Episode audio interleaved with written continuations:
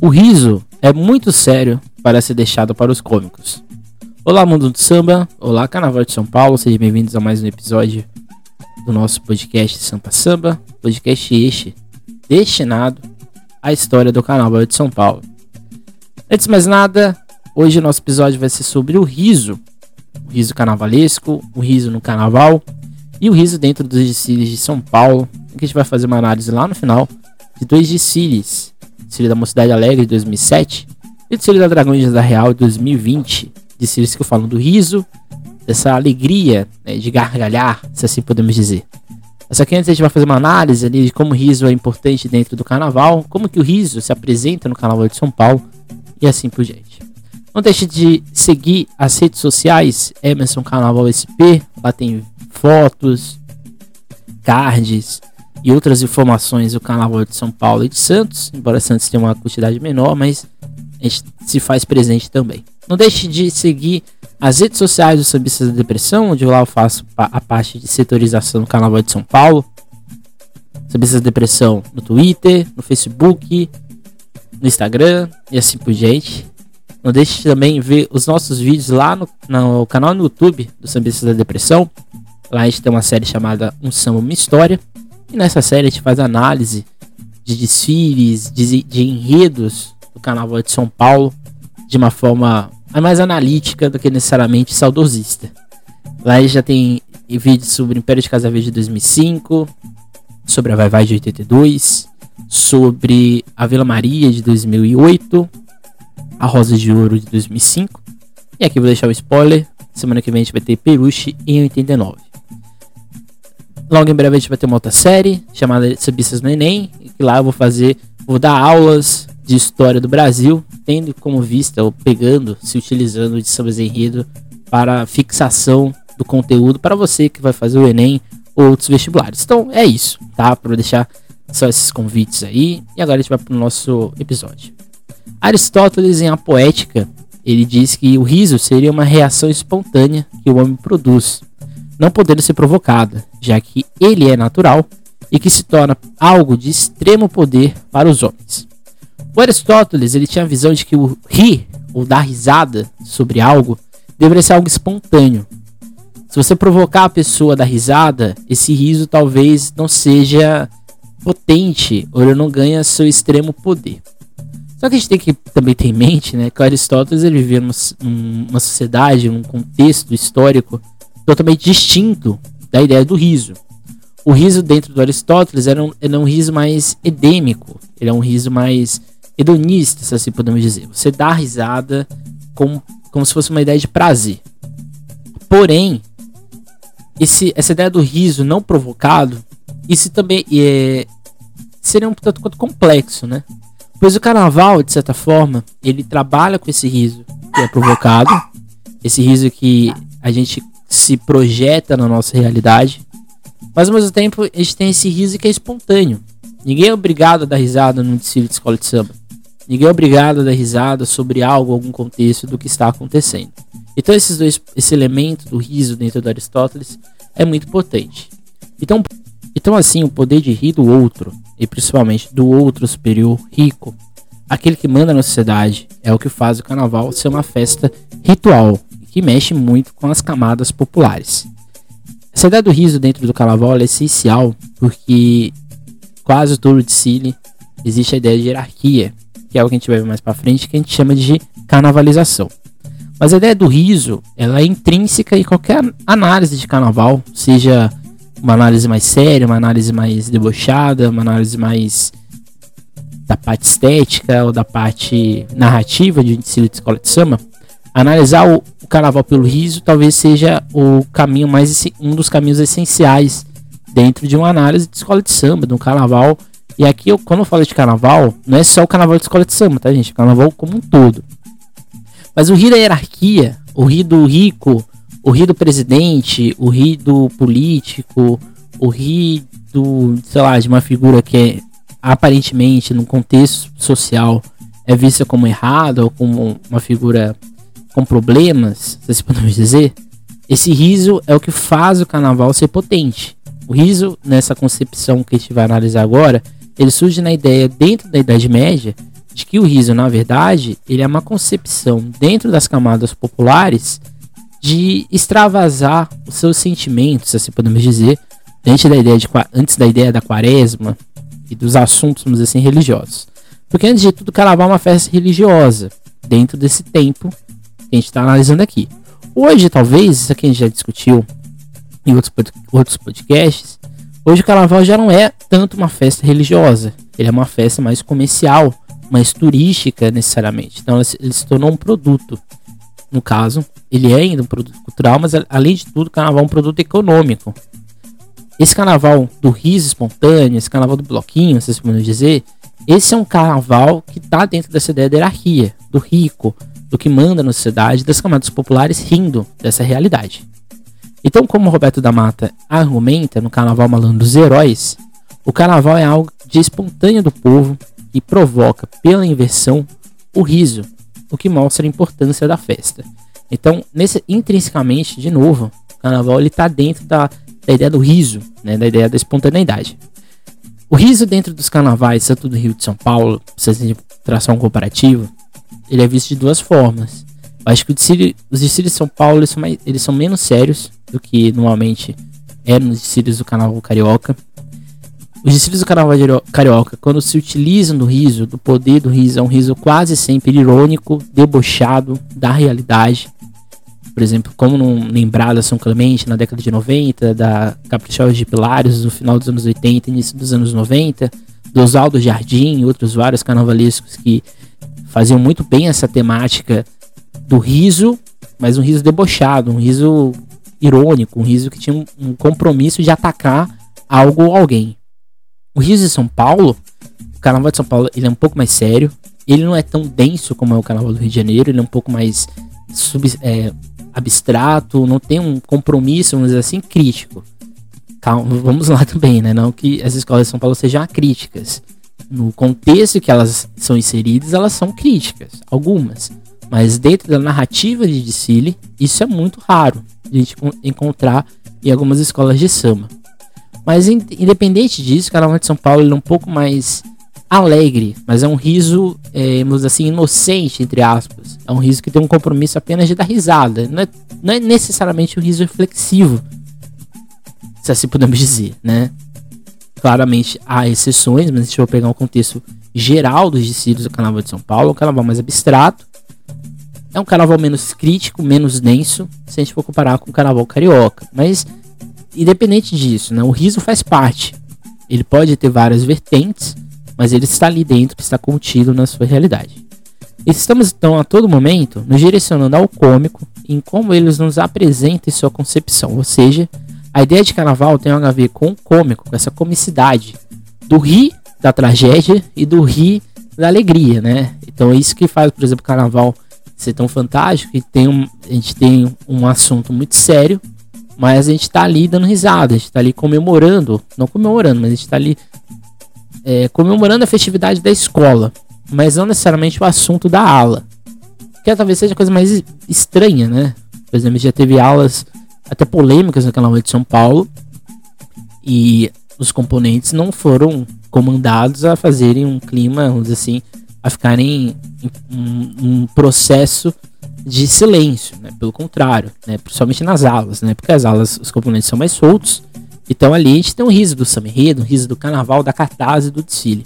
Mas se a gente for analisar, por exemplo, dentro de um, de um desfile cômico, né, ou de desfile até sério, as, as alegorias elas, elas trabalham com um pouco mais a dramaticidade, né? Então o riso não é tão comum, mas o riso em si, ele é algo que está ali presente a todo momento.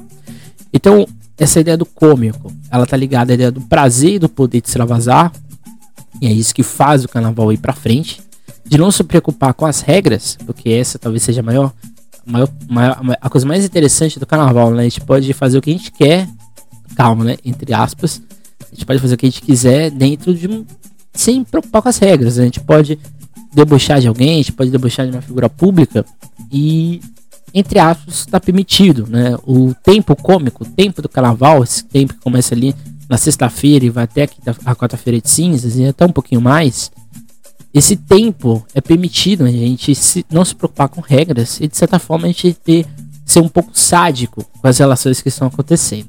Então, assumir a máscara do, é, do então assumir a máscara, todos podem comportar-se como os personagens animalescos da comédia, no caso da comédia dell'arte, e aqui citando a frase do Humberto Eco no seu livro Carnaval, e que nos leva ao riso, porque somos levados ao escárnio. Então, basicamente isso, né? Quando a gente coloca a máscara, a gente se torna exatamente um, uma figura que não é a nossa. A gente se torna uma, uma figura animalesca, né? No caso aqui, na ideia do eco. Essa ideia de, de vestir a máscara é de vestir um personagem que, em tese, não é o que a gente faz no dia a dia. Né? É o que faz, por exemplo, você sair na rua vestido de leão. E isso não, isso não vai, você, não vai, você não vai trabalho vestido de leão.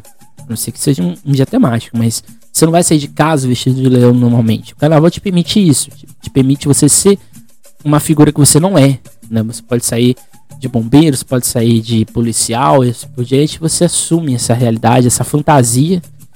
E você dá risada. Né? Basicamente isso.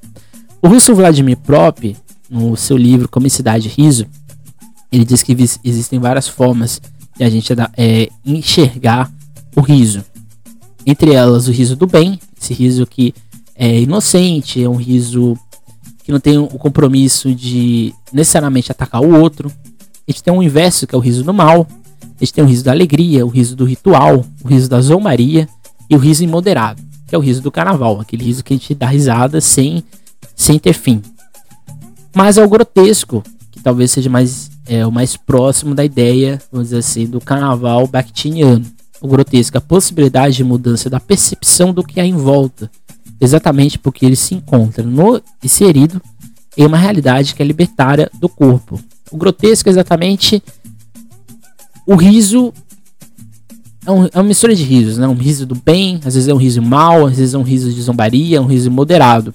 Mas é exatamente o perceber que é uma outra realidade. O carnaval ele é grotesco, e aqui não é grotesco de ser uma coisa grossa, uma coisa rude, não, é grotesco no sentido de que é uma realidade tão fora do normal que ela se torna, vamos dizer assim, é, dizer, como podemos dizer, ela se torna irremediada. Essa é a verdade. Né? Um, é uma realidade fora do padrão. E é isso que faz, até hoje, né, o carnaval ser o, poder do povo, se podemos dizer. Então, e aqui citando já o, o Mikhail Bakhtin, no livro da cultura popular, na Idade Média e no Renascimento, na obra de Jorge Minot, Jorge Minot na obra de Rabelais, na realidade grotesco, inclusive romântico, oferece a possibilidade de um mundo totalmente diferente, de uma nova ordem mundial, de outra estrutura da vida. Essa aqui é uma visão, eu diria até que um pouco romantizada, que existe, que, que existe, né? Se a gente for analisar o carnaval dessa forma, mas de certa, de certa maneira é isso que acontece, né? Principalmente se a gente for analisar o carnaval dentro desses grupos mais periféricos, desses grupos que reinserem uma nova realidade cotidiana. Quando eles fazem um desfile que colocam, sei lá, um presidente do Brasil de vampirão, ou coloca uma contextualização, uma, uma contestação no seu enredo, e faz isso de uma forma irônica, de uma forma debochada, por exemplo, o desfile da, da Vai Vai 2000, por exemplo, acho que é um, é um desfile totalmente é, cômico, se assim podemos dizer. Né? Aquele carnaval da Vai Vai de 2000 é o que? É a Vai Vai satirizando o Brasil pós ditadura militar. Satirizando o Collor, satirizando o Sanei, satirizando o Tamar, ou seja, toda a realidade. E tudo ali está sendo colocado de maneira séria, mas de uma forma engraçada. Que é uma outra coisa, né? O enredo crítico, ele não necessariamente tem que ser pesado, não tem que ser denso. Ele pode ser cômico, ele pode ser hilariante do início ao fim e ao mesmo tempo ser reflexivo. Que é exatamente esse o poder do carnaval. Só o carnaval consegue fazer isso de forma eficiente. Já Jorge Minoir, na história do riso do escárnio, ele diz que é uma visão séria oficial em um tempo que rir era considerado errado. E do outro lado, uma visão cômica e debochada da vida oficial, que mais tarde irá chamar de carnavalização.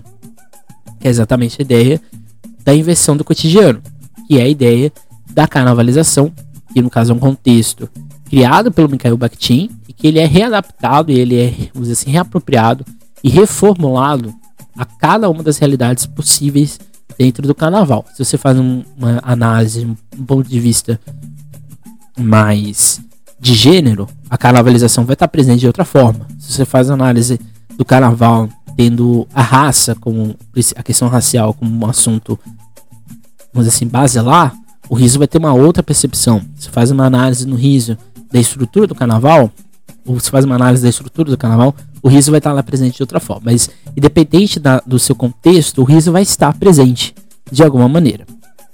O riso é a visão carnavalesca do mundo, que estão na base do grotesco, destrói a seriedade unilateral e libera a consciência, o pensamento e a imaginação humana.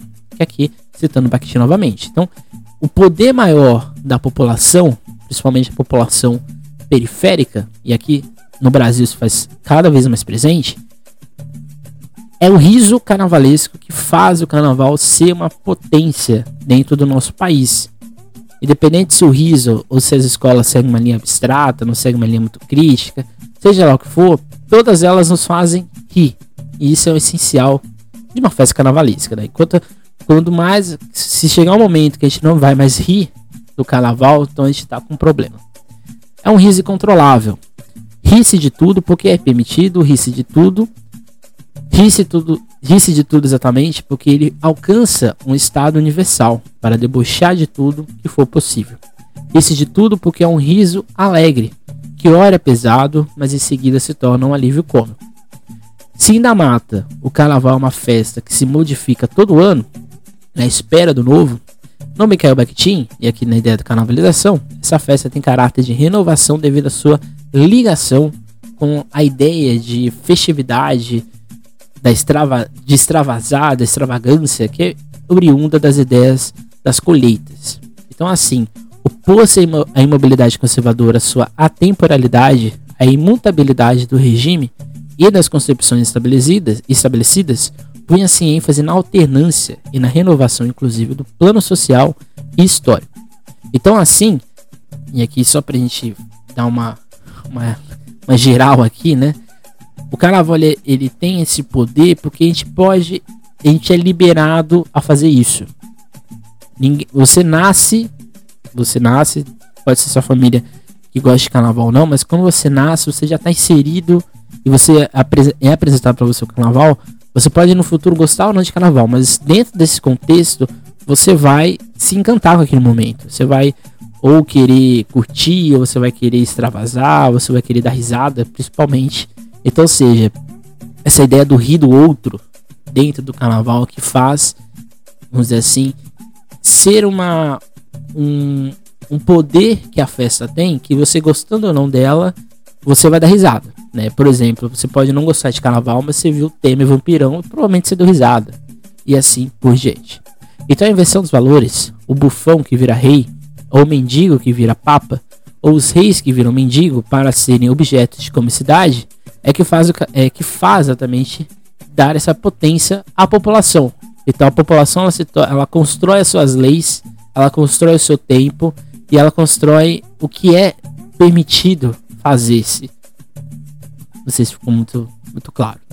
O carnaval é uma nova narrativa do povo que cria uma festa para a sua realidade.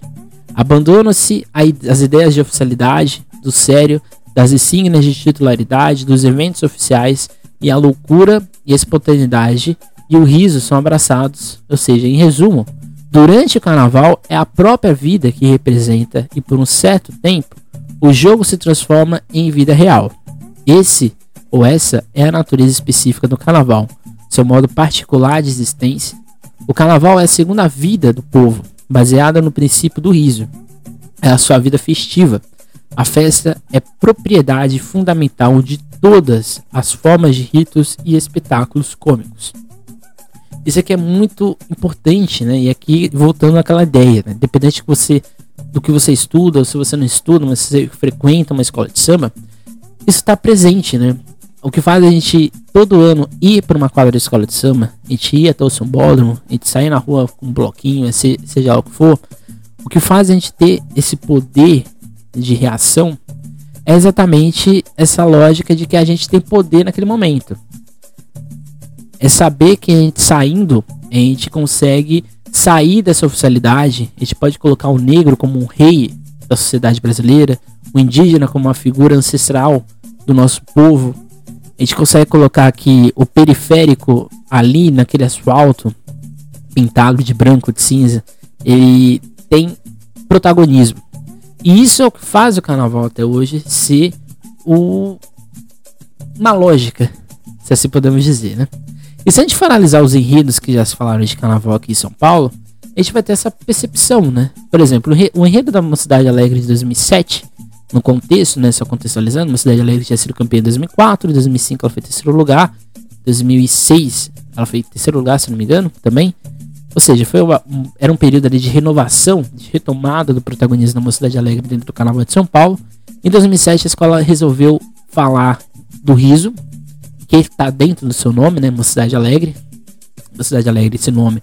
A gente tem um podcast aqui sobre a Mocidade Alegre, mas só pra gente tomar.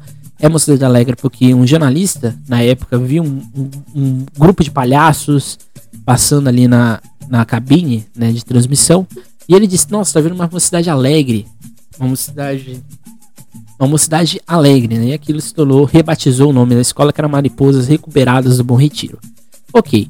A Mocidade Alegre, naquele contexto, fazia 40 anos de idade, você estava comemorando seu aniversário, que iria ser, ia ser realizado em setembro daquele ano. Mas o desfile era a ideia do riso infantil, até de certa forma. Um riso inocente, um riso debochado, irreverente, como coloca o, o enredo da escola. Né? Posso ser, posso ser inocente, deboche, posso ser. Não, não lembro, mas é dentro dessa lógica. Né? Aquele desfile tinha cinco setores. O primeiro deles era a ideia da magia do riso inocente, que estava lá no comissão de frente, né? As marionetes, aquela bailarina, Caroline, que hoje é rainha de bateria da escola. Aquela ideia do riso infantil que a gente tem quando a gente é criança, né? A gente dá risada de uma história infantil, a gente dá risada é, momento de tensão depois, né? Porque a história infantil sempre tem um momento de alegria, depois tem aquele momento de tensão que a gente fica preso. E no final, ri o que faz a gente ficar feliz é exatamente o riso que é provocado em nós, né? No final feliz e assim por diante. Mas além disso, né? O riso nas histórias infantis, o riso na lógica da, de ser criança, né? Ser criança é acima de tudo dar risada. Depois a gente tinha o sob, sob a lona do picadeiro, o riso em cena, que é aquele riso, vamos dizer assim, do circo, que era, era mais comum antigamente, né? O, o do palhaço, o ri do malabarista, o ri depois do momento de tensão que acontece na arte ciência assim por diante. E a ideia do riso também como palco, né? O riso como protagonista das ações desses espetáculos. Em seguida, a gente teve as chanchadas e o jeitinho brasileiro, exatamente o, é o cinema, as séries e outras revistas, por exemplo, é, rádio, rádios novelas, que se utilizavam no riso exatamente para extravasar. A chanchada é um, é um gênero, vamos dizer assim, é, filme, filme cinematográfico brasileiro. E nas chanchadas a gente tinha. Era uma loucura, né? Mas no final, sempre aquele. Não só no final, né? No meio dos filmes. Era um riso muito irônico. Era um riso assim que gente dava risada. A gente sabia que estava errado, mas a gente dava risada de qualquer forma. E o jeitinho brasileiro Aqui a Mocidade Alegre não coloca o jeitinho brasileiro no sentido negativo. É um jeitinho brasileiro no sentido do, vamos dizer assim, a gente dá um jeito sempre para as coisas darem certo e esse certo termina no riso na, ou na alegria. A sátira do Brasil, Brasil aqui no sentido do, das suas, dos seus vários personagens que fazem uma alusão ou a um Brasil que é totalmente injusto, desigual, até mesmo imoral, mas a gente tem vários atores ao longo do, das décadas da nossa história que fazem, riso, fazem disso riso e fazem a gente dar risada, porque é o que nos sobra, né? E naquela época, o Zorra Total era um, era um programa que estava em alta e de certa forma ele foi, entre aspas, homenageado. E depois o Sorria Carnaval, que é o riso do carnaval, né? O riso do, da Mocidade Alegre, o ri dentro da escola e assim por diante. Então aqui, ou seja, esse desfile de 2007 que é um desfile muito bonito, é um desfile que surpreendeu muita gente, porque todo mundo colocava o Império de Casa Verde como campeão naquele ano, e até mesmo a Vila Maria naquele carnaval, mas não foi isso que aconteceu. A mocidade foi lá, no jeito simples, debochado, inocente, reverente, e foi campeã. É um desfile belíssimo, tem um, um como vocês acabaram de ver aí no, no samba, é um, um refrão bastante interessante. Eu aconselho a ver, quem nunca viu, veja. Já a Dragões Real teve uma outra perspectiva. A Dragões Real queria contar a história do riso. Então ela começa naquele riso do cotidiano, mas é um riso man baby ainda, né? Aquele riso da começou de frente, que é uma abertura belíssima, é uma começou de frente totalmente improvisada. É um riso do palhaço, né? O riso do, daquelas companhias de, de circo que chegam na cidade e a gente começa a dar risada. Depois a escola trabalha com a, o slogan que ela tem, né? Lugar de gente feliz, é a fábrica do riso, né? A fábrica que solta risadas, mas depois a gente tem o riso em si. A gente tem a ala que fala da explosão, é, a criação do universo no mundo grego, diz que quando foi criado o mundo, é, Deus riu. Riu tanto, ele achou aquilo ali tão engraçado quando, quando criou o universo que ele deu risada. E foi uma gargalhada estridente. Naquilo ali, tudo foi criado novamente. E depois a gente vai pro riso na antiguidade, riso nos egípcios, o riso em Roma, na Grécia. Depois a gente vai no riso medieval, a gente vai pro riso é, viking e assim por diante. Ou seja, a escola faz uma história do riso de fato. A gente vai ter o riso moderno, que é um riso mais moderado, quando a sociedade passa a pensar mais na razão do que no riso. E depois a gente vai exatamente pro riso na cultura, que é o riso no cinema, o riso na música, o riso como sendo proibido, o riso como sendo satirização, que é o último carro, né, que é o carro do Charlie Chaplin, e o final o riso inocente, né, o riso do cotidiano e que termina nos Doutores Alegria. Vocês percebem que o Distrito da Mocidade da, e o da Dragões Real termina igual, que é a ideia do riso inocente, né, no sorrir do carnaval e assim por diante. Só que diferente da Mocidade Alegre, que segue uma lógica mais subjetiva do riso, o riso no sentido da emoção, a Dragões Real seguiu, no, caso, no riso da história. Aliás, quem é, quem está aí estudando, sei lá, vestibular ou na escola, se você quer entender a história do mundo, pense na ideia do riso, né? Porque o riso, ele era uma coisa edeme, é, hedonista, ou seja, de prazer, era um riso que você tinha que acontecer ali nas peças teatrais, depois ele vai para um riso da Idade Média, é um riso totalmente descontrolado, é um riso que todo mundo tenta controlar, tenta se criar vários mecanismos da população ficar mais séria, mas na verdade ela só vai demochando, que é a ideia do diabo, inclusive. Tem um discílio na São Clemente, um discílio sobre o, o palhaço, que começa exatamente disso, né? O riso do diabo. E assim por diante. Depois a gente na Idade Média tem a ideia de razão, a ideia de ciência. E rir, ser espontâneo, não é mais permitido, então você tem que ser mais moderado. Depois a gente vem a ideia de trabalho no período contemporâneo e dar risada não é tão interessante. E aí, no caso, nos anos 20, na, na década de 20, no, década de 20, no século 20, a gente tem um cara, uma ideia de riso que é um riso criado, é um riso debochado, é um riso do cinema, é um riso da televisão, é um riso do livro e assim por diante. Então o riso, ele é a essência do carnaval. Rir é importante.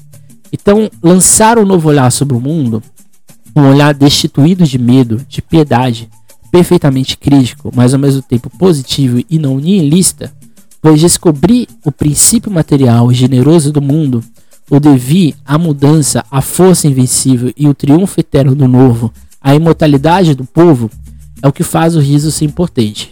O carnaval, ele só é um produto histórico, cultural brasileiro, porque o povo soube rir de si e do outro. O carnaval ele é imortal para nós e para outros, porque a gente conseguiu transformar o riso num produto que só nós brasileiros conseguimos fazer, que é rir de nós mesmos. Então é isso, gente. Até o próximo capítulo. Próximo capítulo, até o próximo episódio. Próximo episódio a gente vai fazer uma suposição. E se o carnaval de 2021 for reedições? Qual reedição as escolas do grupo especial deverão fazer? Então aqui na semana que vem a gente vai aqui, eu vou eleger as, as reedições que eu gostaria de ver das escolas do grupo especial. Depois a gente vai fazer o grupo de acesso. E vai ser, espero que seja interessante, é isso.